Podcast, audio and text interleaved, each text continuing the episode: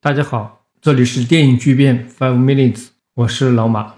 今天聊一个话题，在华语电影里面没有被拍出来的那些作品当中，最令人遗憾的是哪一部？这个可选的答案有很多，比如说杨德昌的《追风》，侯孝贤的《苏南和尚》，肯定都可以算。还有一部也是被很多人提到的，胡金铨的《华工血泪史》。不过，如果这部电影拍出来的话，它应该主要是一部英语片，算不上华语片。而在胡金铨去世之后，我们也是每隔几年都能在网上看到这个《华工血泪史》要开拍的新闻，而且这个新闻呢，又总是跟吴宇森、周润发联系在一起。时间一长，网上就形成了一个说法，就是吴宇森要接替胡金铨，把他的《华工血泪史》搬上荧幕。这个说法其实是一个误会，实际上是存在着两个关于华工的项目。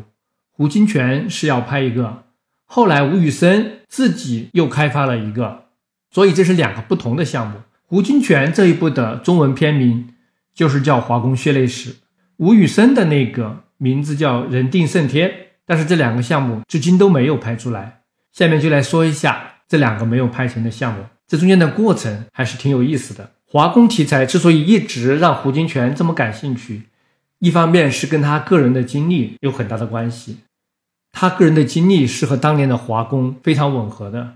他也是从十几岁的时候就背井离乡，从北京到了香港，因为他们家当年在北京是大户人家，他爷爷当过山西巡抚，家里还开了矿山工厂，非常有钱。结果到了香港之后，就只能节衣缩食，还在印刷厂打工。后来才进入电影圈。胡金铨的后半生也是一直在香港、台湾、欧洲、美国漂泊，飘来飘去的。而且胡金铨他一直对种族歧视非常的敏感。就是在六十年代的时候，那个时候他刚刚拍完《龙门客栈》，他到美国去参加活动，他去了加州的伯克利，就亲眼目睹了当年黑人的民权运动是怎样一个如火如荼的场景。七十年代他也经常去美国。他在美国的大学演讲有一个题目就是好莱坞电影里面歪曲的华人形象，所以他对这个事儿是非常有感触的。也就是他去美国交流的时候，就认识了一个在美国读书的女学者，后来成了他的太太，就是钟玲。到了八几年的时候，胡金铨就移民到美国去了，因为他太太有绿卡，而且他五十年代的时候刚到香港那个时候，在美国之音工作过。据说那个就相当于是帮美国的情报局干活，所以他拿到美国的居留权是很容易的，这是他自己讲的。这个时期，胡金铨手里面有好几个想拍的电影，一个是讲明朝末年的意大利传教士利玛窦，就是利玛窦的传记；还有一个是动画片《张与竹海》，应该是改编那个同名的元朝的杂剧。我们知道胡金铨是一个明史的专家。他拍利玛窦确实下了很大的功夫，花了很多的心血。他说他买了一百多本相关的专著来读，还去找了著名的汉学家石景谦去探讨这个利玛窦的问题。但是很可惜，利玛窦和张与竹海都没有拍出来。然后他就把精力放到了华工血泪史。他在美国生活的这几年，也算是更加切身地感受到了华人那个时候遭受的种族歧视。这里面还有一个小故事。胡金铨有一次和朋友到白先勇家里去吃饭，吃完回来，他的朋友就开着车，车速很快啊，应该是超速了，然后就被美国的警察处罚了。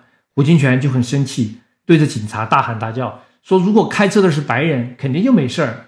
但是我们实话实说，胡金铨可能也是偏激了。如果你真的超速了的话，警察要处罚，好像也不冤枉吧？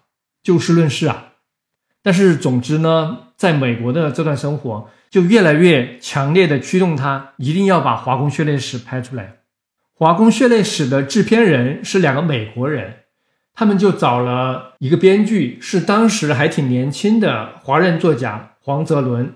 黄泽伦后来写过很有名的《蝴蝶君》，但是当时他才刚刚出道，然后他就跟着胡金铨一直打磨这个剧本。胡金铨对黄泽伦写的剧本其实是不太满意的，因为黄泽伦啊，他是出生在美国，对于早期的第一代华人移民那种离乡背景的感受，他是没有很强的认知的，他剧本里的华人甚至是有一些刻板印象的，而且他还在剧本里面加了一些武术的动作的场面。胡金铨就说这个根本就不能要，全部删掉。说我们这个故事有三个主题，第一个主题就是反种族歧视，第二个主题是美国既然号称自己是应许之地，那不分民族，所有人来到美国都有资格在这里获得成功。这也应该包括华人，所以他想写的是一个华人在美国奋斗获得成功的一个事儿。第三个主题是一定要颠覆之前的好莱坞电影对华人的那种刻板表现，他们就这样反复的修改这个剧本。这个故事的主要内容是说什么呢？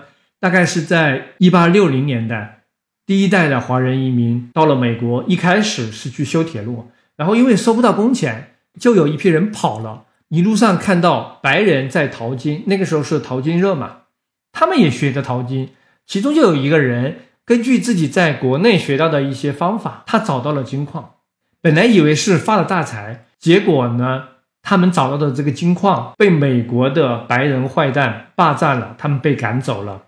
于是他们就继续逃跑，又来到了一个瑞典人的金矿，留下来打工。这个时候坏人又追上来了，又要霸占这个矿。华人就团结起来跟坏人对抗，运用了很多土办法、急中生智的办法，最后战胜了那些坏人。这个故事的商业性和娱乐性还是很强的。但是毕竟那是八十年代，在美国拍这样一个华人题材的电影，而且有华人导演来指导，还是很难的。那胡金铨和制片人就到处找资金，胡金铨甚至联系了当时中国的文化部副部长殷若成。胡金铨跟殷若成说起来，这两个人都是老舍的研究专家，他们是很有共同语言的。那个时候，中国国内在拍《末代皇帝》，对于中外合拍是持一种开放的态度。那个时候还有《龙年大班》这样的电影，因为中国和美国建交了，美国对中国的事情是产生了一点点初步的兴趣的，所以拍这样的一个题材不是没有可能。